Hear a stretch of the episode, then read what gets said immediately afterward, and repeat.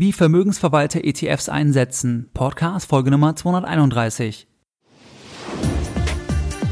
Herzlich willkommen bei Geldbildung, der wöchentliche Finanzpodcast zu Themen rund um Börse und Kapitalmarkt. Erst die Bildung über Geld ermöglicht die Bildung von Geld. Es begrüßt dich der Moderator Stefan Obersteller. Herzlich willkommen bei Geldbildung. Schön, dass du dabei bist. Die heutige Podcast-Folge wird dir präsentiert vom Inner Circle von Geldbildung. Der Inner Circle von Geldbildung unterstützt dich als erfolgreicher Selbstentscheider, die richtigen Anlageentscheidungen zu treffen. Der Inner Circle hilft dir in schwierigen Marktphasen einen kühlen Kopf zu bewahren, das ist ganz wichtig. Und der Inner Circle von Geldbildung ist dein laufender Sparringspartner für mehr Erfolg an der Börse.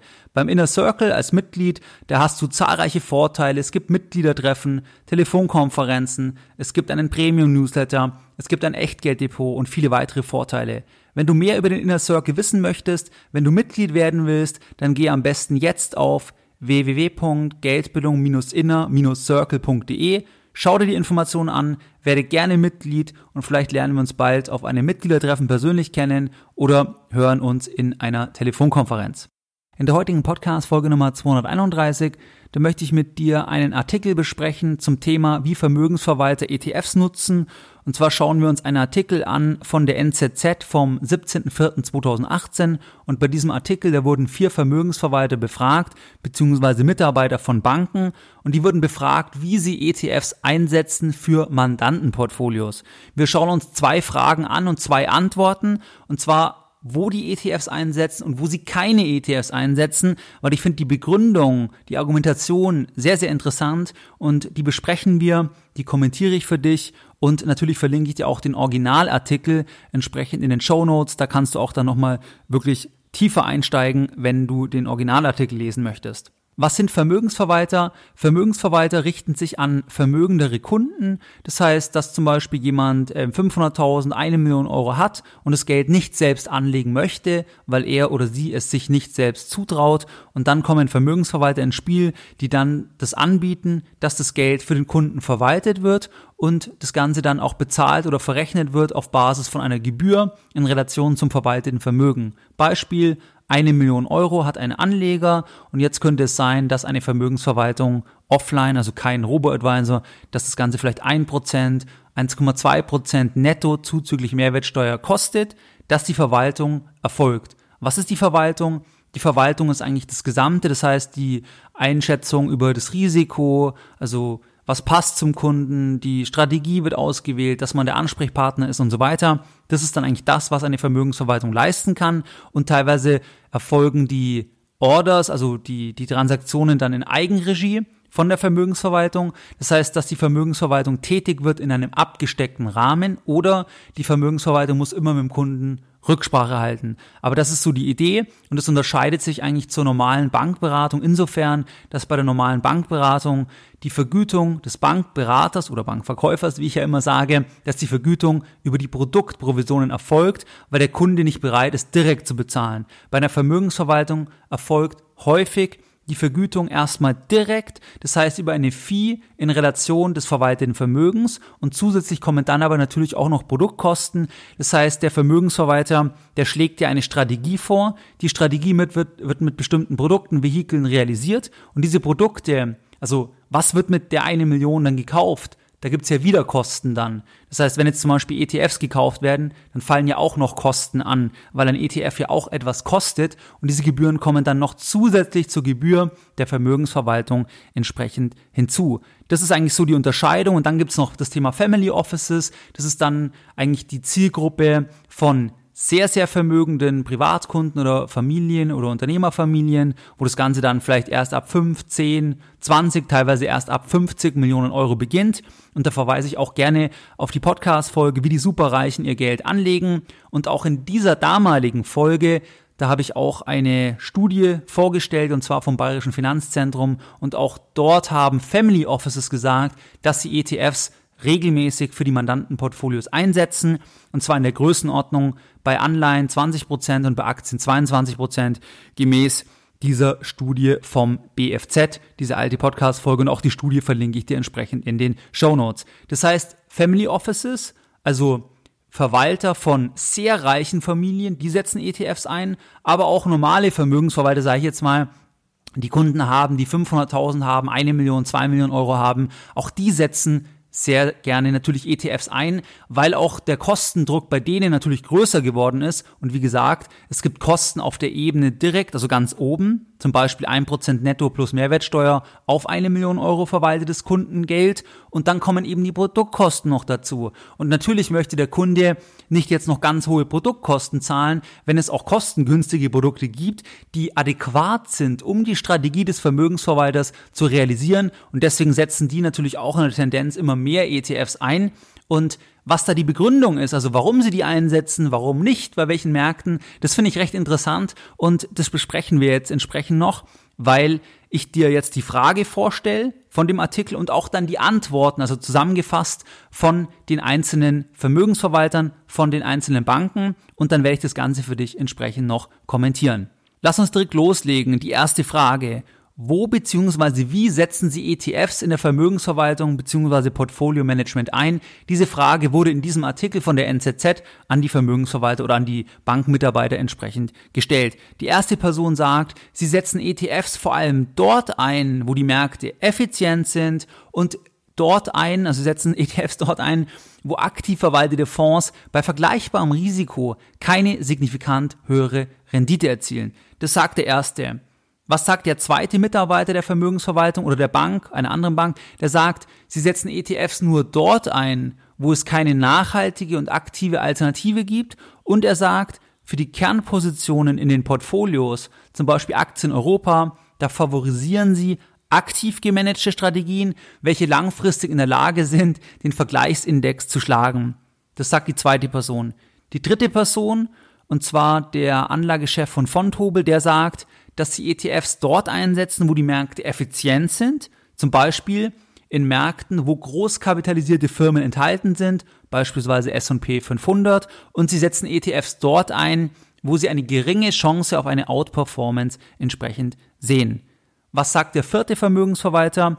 Der vierte Mitarbeiter der Bank, der sagt, dass sie ETFs vor allem in hochliquiden Märkten einsetzen und dann als Bestandteil von der Core Satellite Strategie. Die Core Satellite Strategie ist einfach die Idee, dass man einen Kern hat, eine Grundstrategie, eine Kerninvestition und die bringt eine gewisse Mindestrendite und dann hat man noch Satelliten, die bringen mehr Rendite, haben aber natürlich auch entsprechend mehr Risiko. Das sind die Antworten von den vier Vertretern zu der Frage, wo setzen Sie ETFs in der Vermögensverwaltung ein? Und dass es wichtig ist, dass Sie ETFs einsetzen, das hatte ich jetzt im Vorfeld ein Stück weit erläutert, weil die Kosten der Kunde natürlich auch tragen muss. Und wenn der ETF besser performt und die Kosten sogar noch geringer sind, dann ist es natürlich auch aus Kundensicht sehr, sehr erfreulich, wenn Vermögensverwalter dann entsprechend ETFs einsetzen. Lass uns jetzt das anschauen, was die gesagt haben, die Antworten. Und zwar war die Idee oder die Antworten gingen ja in die Richtung, dass sie bei effizienten Märkten, also da setzen sie sehr, sehr gerne auf ETFs oder was war noch die andere Antwort? Ja, da, wo sie einfach kein Renditepotenzial durch aktive Strategien sehen. Das heißt, ein Thema ist, was meinen die mit effizienten Märkten? Generell meint man mit effizienten Märkten, dass eigentlich Research nichts bringt, weil der Markt so effizient ist, dass alle alle Informationen haben und das schon immer eingepreist ist, dann bringt dir der Research nichts. Also sagen wir mal jetzt der deutsche Aktienindex, ich vergleiche jetzt die Commerzbank mit der Deutschen Bank und ich schaue mir jetzt die Bankbilanzen an, ich schaue mir die Reden vom Vorstand an, ich lese jetzt die G&V, die Cashflow-Rechnung und alles. Und darauf basierend bilde ich mir jetzt ein Bild. Da muss man halt sagen, der Markt ist natürlich sehr, sehr effizient und alle anderen haben ja auch die Informationen. Und ich müsste ja jetzt aus diesen Informationen etwas rauslesen, was die anderen nicht gesehen haben, was aber zum Beispiel dafür spricht, dass die Bank werthaltiger ist und dann irgendwann müssten die anderen das auch sehen, weil nur dann würde sich ja der höhere Preis entsprechend einstellen. Das heißt, bei effizienten Märkten ist es natürlich schwieriger. Generell muss man sagen, dass die Börse generell sehr, sehr effizient ist. Also die Börse an sich ist der vollkommenste Markt der Welt und der allereffizienteste Markt ist übrigens der Forex-Markt, also der Devisenmarkt, also zum Beispiel Euro, Dollar, Euro, Franken, Euro, Yen, Dollar, Yen und so weiter. Da wird am meisten bewegt, dann ist der Markt auch am effizientesten. Das heißt, immer wenn man wenig Liquidität hat, dann hat man auch eher Chancen. Aber generell sind alle Themen, die an der Börse notiert sind, schon relativ effizient. Das muss man einfach sagen. Das ist aber auch ein großer Vorteil, weil damit einher geht ja das Thema dass man immer einen Marktwert hat, dass man jederzeit immer auch verkaufen kann. Das ist ja auch Teil von dem, dass zum Beispiel Wertpapiere an der Börse notiert sind, also von, von den Vorteilen. Aber gleichzeitig ist die Transparenz natürlich sehr hoch. Ein kleines Beispiel. Der Immobilienmarkt ist zum Beispiel wesentlich weniger effizient, ist ja auch ganz klar, weil der nicht an der Börse notiert ist. Also zum Beispiel eine Eigentumswohnung in Frankfurt, die ist ja nicht an der Börse notiert. Man kann natürlich schauen, was ist der Preis pro Quadratmeter in dem Viertel in etwa, aber gleichzeitig unterscheidet sich ja jede Immobilie. Das heißt, das ist nie so effizient. Also der Immobilienmarkt ist nie so effizient wie der Aktienmarkt oder wie der Anleihenmarkt oder wie der Forex-Markt, der am effizientesten ist. Das heißt, die Grundüberlegung, dort ETFs einzusetzen, wo der Markt besonders effizient ist das ist natürlich absolut nachvollziehbar. Nur muss man halt sagen, dass eigentlich alles, was an der Börse gehandelt wird, ist relativ effizient, auch wenn es natürlich Unterschiede gibt. Das heißt ganz klar, wenn man zum Beispiel sich Hochzinsanleihen anschaut, die sind weniger effizient, da wird weniger gehandelt, da ist weniger Liquidität, da hat man auch mehr Chancen gegenüber jetzt einer deutschen Staatsanleihe, weil die ist extrem effizient oder die wird sehr, sehr ähm, viel nachgefragt, da ist sehr, sehr viel Volumen vorhanden. Das heißt, die Idee ist gut, in der Realität ist es aber bedeutend schwieriger, wie es in der Regel von seitens von Branchenvertretern dargestellt wird. Es ist nicht so einfach zu sagen, ja, ganz klar, da ist der Markt effizient und da kaufen wir ETFs und dort haben wir die großen Chancen, da legen wir aktiv an, weil alles, was an der Börse notiert wird, das ist alles schon relativ effizient und es ist viel schwieriger, dort dann nachhaltig Ineffizienzen zu heben und da eigentlich einen Vorteil zu erzielen, vor allem nach Kosten, wie es in der Regel durch Vermögensverwalter oder auch Family Offices dargestellt wird. Das erlebe ich auch persönlich, ich bin ja in vielen Gesprächen dabei oder kenne es aus Gesprächen und das wird einfach einfacher dargestellt. Und das ist mal so der erste Punkt. Und der zweite Punkt zu sagen, dass man schaut, wo man aktive, bessere Produkte hat, ist natürlich auch ein Stück weit eine Illusion, weil selbst wenn man sich jetzt aktive Produkte anschaut, die jetzt den bestimmten Index, den Referenzindex geschlagen haben in einem bestimmten Zeitfenster, dann sagt es nichts für die Zukunft aus, weil ja die Aktiven immer wieder wechseln, die den Referenzindex schlagen. Das heißt, das ist auch eher eine Floskel in dem Sinne, oder es wird einfach einfacher dargestellt, weil ich kann nicht so einfach sagen, okay, keine Ahnung, jetzt bei chinesischen Aktien, die kaufe ich jetzt direkt als Beispiel oder brasilianische Aktien, weil das ist dort, da lohnt sich's und ich kaufe keinen Index weil das weiß man halt nicht unbedingt im Vorfeld. Also das wird einfacher dargestellt, als es tatsächlich ist und vor allem nach Kosten. Das heißt, je höher die Kosten sind, desto mehr muss ja hier auch rausgeholt werden, also desto mehr Ineffizienz muss aufgedeckt werden. Das heißt, wenn ich zum Beispiel laufende Gesamtkosten im Portfolio habe bei einer Vermögensverwaltung bei einer Million von, sagen wir, zwei Prozent, weil ich zum Beispiel ein Prozent netto plus Mehrwertsteuer, sagen wir mal, auf ähm, auf obere Ebene zahle und dann vielleicht noch 0,8 Prozent, 1 Prozent für ein Produkt, dann bin ich bei über 2 Prozent. Dann muss ja die Ineffizienz erstmal über 2 Prozent rausholen oder sagen wir mindestens mal 1,5 Prozent gegenüber einem reinen passiven Ansatz, damit das sich gelohnt hat oder damit es gerechtfertigt ist. Und das wird einfacher dargestellt, wie es in der Realität ist. Und das sieht man auch, wenn man sich Zahlen anschaut. Da gibt es auch ähm, zum Beispiel eine Untersuchung zum Private Banking in der Schweiz wo ja die Rendite wirklich sehr, sehr schwach ist. Und ich kenne es auch von vielen Kundenportfolios, also nicht von meinen Kunden, sondern zum Beispiel von Familienangehörigen aus der Vergangenheit, wo einfach die Rendite nicht so toll ist. Warum? Weil es eben nicht so einfach ist, also eben das zu finden, wo man äh, quasi wo man mit aktiven Produkten besser fährt, weil die Kosten doch relativ hoch sind. Die können auch weit über zwei Prozent, die können drei Prozent sein, also die Gesamtkosten. Und das ist einfach dann nicht so einfach. Und natürlich hat man noch weitere Vorteile beim Vermögensverwalter, dass man ihn anrufen kann und so weiter.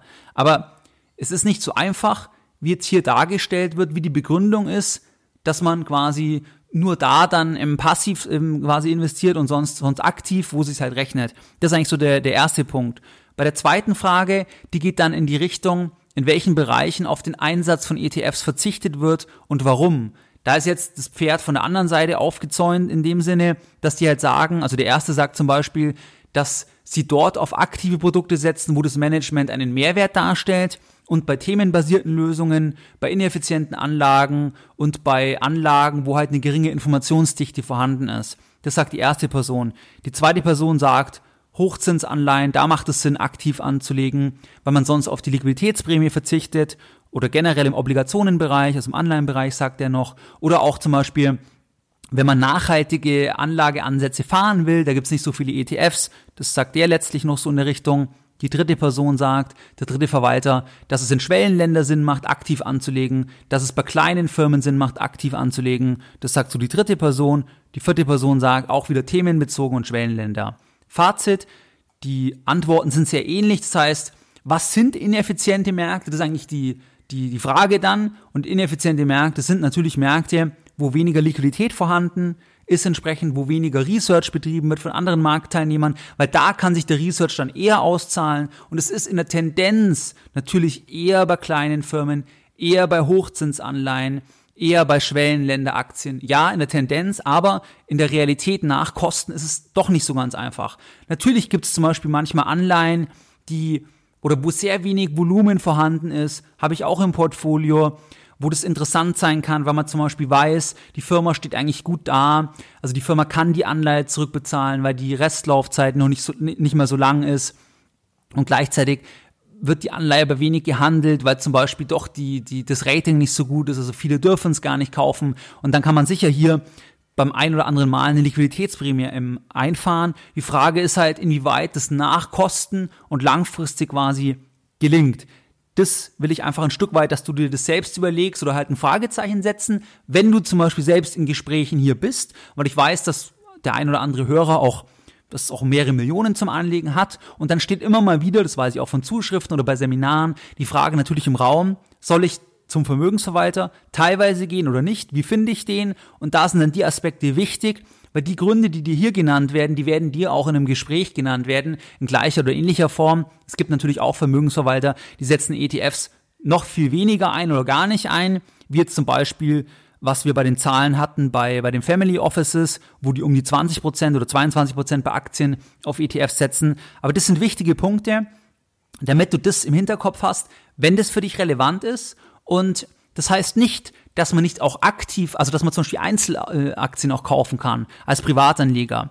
Das, das, da habe ich auch mal eine Podcast-Folge gemacht. Man muss sich halt nur bewusst sein, dass es nicht so einfach ist, wie es in der Vermarktungsstrategie von Branchenvertretern dargestellt wird. Weil die Zahlen zeigen einfach, dass es in vielen Fällen, also weit über die Hälfte logischerweise, die Hälfte liegt ja eh, also statistisch schon, ähm, äh, gibt es eine Hälfte, die besser fährt und eine Hälfte, die schlechter fährt. Aber die meisten, also nach Kosten, weil die Kosten dann relativ hoch sind, dass es halt nicht so gut investiert ist. Und auch warum Buffett zum Beispiel, der, der hat ja auch schon Ende der 90er gesagt, in, in einer Aussage vom, in seinem Ge Geschäftsbericht oder bei der Hauptversammlung von Berkshire Hathaway, dass halt die allermeisten Investment Professionals, das, das ist halt vertane Zeit, weil es eben nicht so einfach ist. Das heißt nicht, dass es im Einzelfall nicht gelingen mag oder es manche gibt. Das ist ja klar, das ist ja statistisch schon der Fall.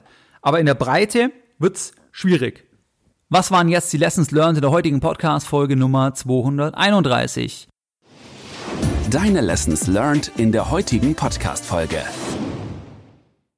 In der heutigen Podcast-Folge, haben wir uns das Thema angeschaut, wie Vermögensverwalter ETFs nutzen. Sie nutzen ETFs, auch Family Offices, die zum Beispiel Vermögen von Familien 10, 20, 50 Millionen betreuen. Die nutzen auch ETFs, verweise ich auf die BFZ-Studie. Das ist übrigens wichtig, weil teilweise wird medial manchmal das Ganze so dargestellt wie, ja, ETFs, das sind für Kleinanleger oder ähm, ja, das sind jetzt die kleinen Privatanleger. Das ist aber nicht so. Das siehst du zum Beispiel, dass Family Offices einsetzen. Das siehst du auch, dass Vermögensverwalter das einsetzen. Natürlich ist es von den Gebühren teilweise halt interessanter, dies nicht einzusetzen, aber die Transparenz, der Kostendruck nimmt hier zu und deswegen setzen auch Vermögensverwalter natürlich ETFs ein und die Begründungen, warum sie oder wo sie es einsetzen, hatten wir jetzt besprochen.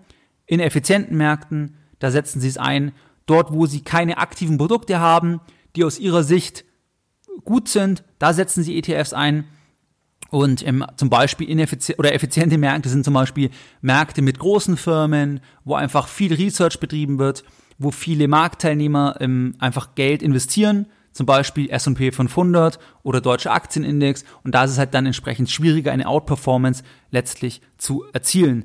Meine Bemerkung war, es ist nicht ganz so einfach zu sagen, was ist effizient, ineffizient. Generell ist halt der Markt generell an der Börse relativ effizient, weil jeder normierte Wertpapiere kaufen kann. Das ist anders zum Beispiel bei Immobilien oder bei, bei Kunst oder beziehungsweise sagen wir mal bei Antiquitäten zum Beispiel. Das ist vollkommen anders, weil der Markt viel ineffizienter ist und wenn du einen Informationsvorteil hast, dann kannst du viel einfacher das natürlich nutzen. Das Problem ist halt, selbst wenn du Ineffizienzen aufspürst, dann musst du nachhaltig diese aufspüren und diese müssen nachhaltig aus Kundensicht beim Vermögensverwalter mehr bringen, wie das, was der Kunde halt bezahlt. Und das ist halt nicht ganz so einfach. Das war so meine Ergänzung, meine Anmerkung. Wo setzen Sie keine ETFs ein? Das war dann die andere Seite der Medaille, also dort, wo Sie Mehrwert erkennen, im Anleihenbereich, im Hochzinsanleihenbereich, dort, wo das Ganze ein bisschen illiquider ist, in Schwellenländeraktien zum Beispiel oder bei kleinen kapitalisierten Aktien, themenbezogen. Das waren so die Begründungen. Auch dort das Gleiche wieder. Natürlich kann es sein, dass man zum Beispiel bei Hochzinsanleihen auch durch ein aktives Management eine viel bessere Rendite erzielt, aber es ist nachhaltig nicht so einfach. Das sind die Grundargumente, die dagegen ähm, sprechen, die wir auch schon mal entsprechend ähm, besprochen haben, generell in den Podcast-Folgen. Und das waren so eigentlich die Ergänzungen. Wie du es gewohnt bist, möchte ich auch die heutige Podcast-Folge Nummer 231 wieder mit einem Zitat beenden und heute ein Zitat von Geldbildung. Vermögende Menschen fühlen sich oft arm, wenn ihr Vermögen illiquide ist, kein Cashflow generiert und stattdessen nur Kosten produziert. Das kann abstruse Formen annehmen. Zehnfache Millionäre mit Problemen, die monatlichen Rechnungen zu zahlen. Vermögen ungleich Cashflow. Mehr Informationen zu Themen rund um Börse und Kapitalmarkt findest du unter www.geldbildung.de. Und immer daran denken, Bildung hat die beste Rendite.